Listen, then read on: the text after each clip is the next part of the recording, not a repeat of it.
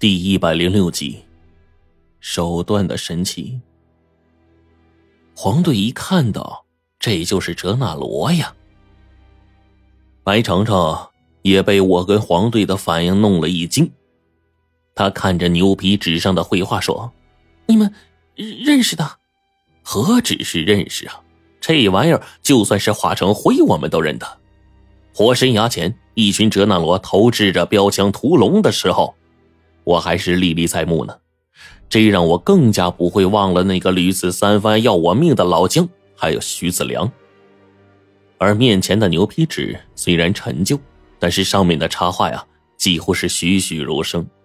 而在那插画之下呢，有几行小字：“吾三十六岁，入西南，绝地见墓，寻阴短剑于此物，此人非人，通隐遁之术。”常能土遁，是以为意。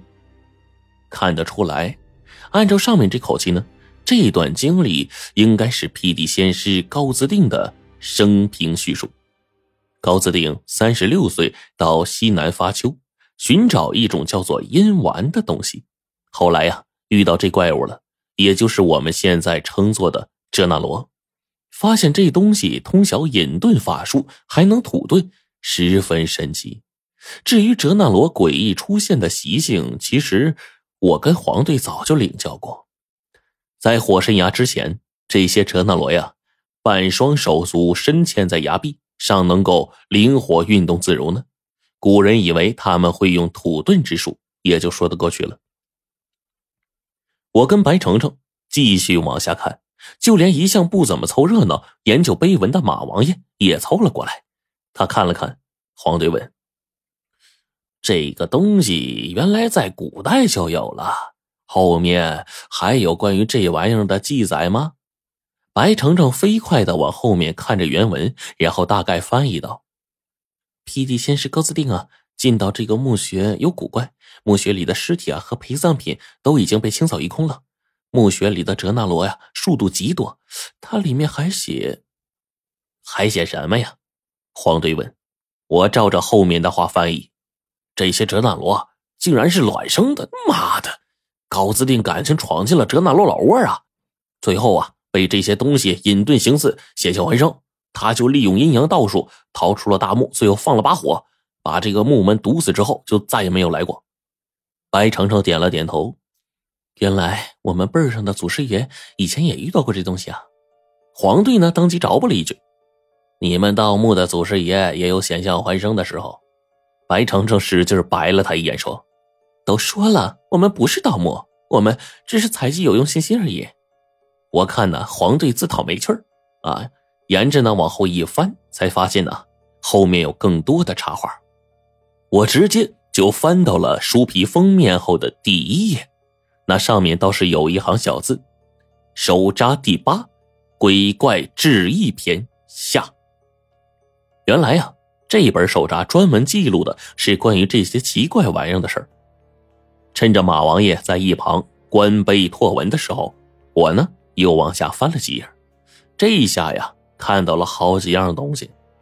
皮皮仙师高自定在手札里自述，后来呀也遇见过这个几次哲那罗，跟他们一起出现的怪物还有好几种呢。这些怪物啊，造型奇怪，看起来极为恐怖。比如说。他曾在一个湖底见过一个叫做赤水鬼的东西，跟那个哲那罗待在一起，似乎是同类，甚至呢还有几种厉害玩意儿。这上面也写过，高自定晚年呢专门潜心调查过这些玩意儿的真实情况，也曾对他们感兴趣。但至于下文，则是一笔带过，跳到了另外一种怪物身上去了。马王爷沿着脱下的碑文呢，放在一边然后呢，这一晃便过去好久。期间，我跟黄队除了身体不禁的一冷一冷的之外呢，就真的开始失去了知觉。但是此刻，我们的眼睛却异常的敏锐，还有嗅觉，我能闻到更远的味道。逐渐的，我渐渐能够看清楚远处的东西。这地宫里的玩意儿啊，几乎是一览无余。黄队似乎也在惊奇，我们的鼻子呀。甚至能够闻到刚进来的时候甬道那边东西被烧焦的臭味此刻我们俩对视了一眼，不由得惊道：“完了，咱们在变异啊！”你们怎么了又？马王爷把我们一问，听完我们的讲述之后，也是吓了一大跳。白程程插了一句嘴：“爷爷说，只有野兽才会嗅觉和夜视更加敏锐。你们这是？”黄队点了点头：“我们现在最起码嗅觉能够闻到几百米之外。”我也点头附和着：“我们的眼睛现在能看清楚黑暗里的东西。”我开始用夜视，在周围的地宫内啊四处搜寻着，期待着能看到白程程口中说的这个地宫内设计这一切的墓主人。可是无论我们怎么看，却根本找不到那个东西。按理来说，这里是按照八卦方位排列的，正中心，也就是此刻我们所在的位置，才最应该是停放墓主棺椁的位置。但此刻那玩意儿却不出来。不知道为什么，我的心里啊也是毛得慌啊。白程程说：“罗晨，墓外依山傍水，八面玲珑。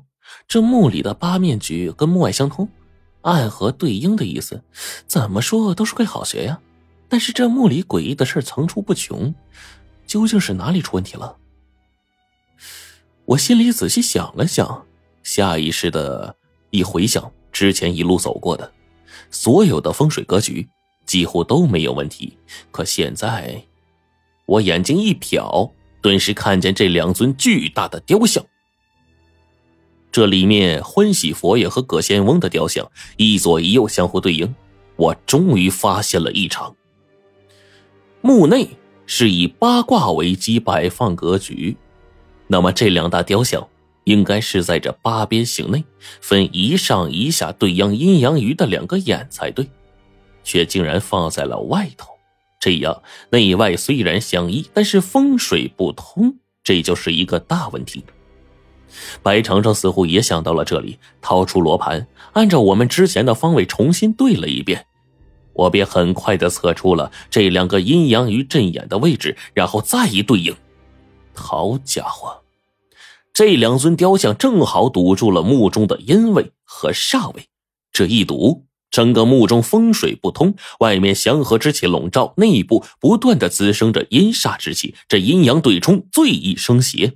阴阳交汇之处蹲着一尊阎王，这他妈不就是阎王坟吗？我这才冷不丁的想到这儿，白程程瞬间脸色煞白。此刻，我们同时看向了一个方位，墓主人的棺椁在哪里已经不重要了，要命的是，这坟。真是个阎王坟呐！而且这里面是有讲究的。胡老道跟我说过，阴宅无论天干地支、三才四位、五行六爻、七星八卦、九宫，总有各自不同的特点。我们面前的是一个八卦局，又叫做八面局。倘若是阎王坟的话，这里头便有一个口诀，叫做“阴阳界上，阎王存”。现在。这木竹棺椁不见，这八面玲珑局外阳内阴，这简直就是一个人造的阴阳交相的位置啊！那么极有可能坐镇的那个阎王就是木主本人。而如果真是这样的话，那岂不是比普通的阎王坟还要狠上个十分？我心中一惊，眼睛看着两尊奇大的神像折中的位置。而那一方的正中心，正是此刻华盛前辈作画的位置。阎王坟的阴阳的交壤处，确切的来说就在此处。也就是说，在华盛尸尸底下，肯定埋着东西。这该死的墓主极有可能就藏身此处啊！忽然，我们再回头去看这华胜作画时的神情啊。似乎一直在给予我们暗示，他的手指的位置似乎正在提醒着我们，在他身下有东西。而此刻，我们才恍然大悟，心里面只剩下对墓主人的恐惧。能够改易风水，把格局做成这样，已经是高手中的高手了。坟是阎王坟，自己便是坐镇阎王。聚集地底下的一身阴煞之气为己用，更是用女尸帮自己采阳补阴，继而自己再采阴补阳。吸纳这些女尸们身上的阴气。这家伙如意算盘打的果然高明。不多时啊，我忽然看见白程程在对我笑，他忽然转过脸来看着我，笑而不语，却不说话。这家伙难道是他妈见了鬼了？我忽然开始胡思乱想，他想干什么呀？我说完，把身子凑了过去，忽然耳边响起了一个屁音儿，一个恶心的臭屁飘进我鼻子里去了。而现在我的嗅觉足以媲美狗鼻子了，这味道一来，不知道比之前浓厚了多少倍。我忽然被呛得不断的吐白沫，从吃惊中醒来。我看到啊，黄队赶紧把沉迷的马王爷和白程程敲醒，他冲着我骂道。这墓里面还有置换的梭罗婆，你他妈能不能长点记性？我不由得一愣，刚才又是幻觉。黄队瞪着我，废话，我打你，你浑身没知觉，所以只好憋了个屁呀！你大爷！我骂道。黄队直叫我，我和你尿，你吃我屁，咱俩扯平了。我忙把白程程和马王爷分别按住，等待他们彻底回过神来。只是啊，这幻觉似乎不止啊。忽然。那些原本躺在四周的美丽女尸们，竟然自顾自的站了起来。她们忽然做出了一副令我吃惊的妆容。这些女尸头朝地下倒立，一瞬间，那些嘤嘤的鬼哭声再次响起，一道道精纯的白色精气一点点的涌入了地下。我赶紧睁开阴眼，朝下看去。好家伙，这些精气从四面八方源源不断的向着我们这边汇总，精气源源不断的从女尸的身上出来，最终以极快的速度汇聚到了华盛盘坐的位置。在那下方，我的耳朵忽然听见了一阵阵的鸣音，那似乎是有人在贪婪的吸食食物的声音，一口接着一口，仿佛正享受无比痛快的滋味。我忽然一声大喝。华盛底下真有东西，快想办法除掉这些女尸，把精气散掉，防止底下那东西采阴补阳。白程程急了，问道：“下面有墓主？”他随即脸色煞白，只怕已经来不及了。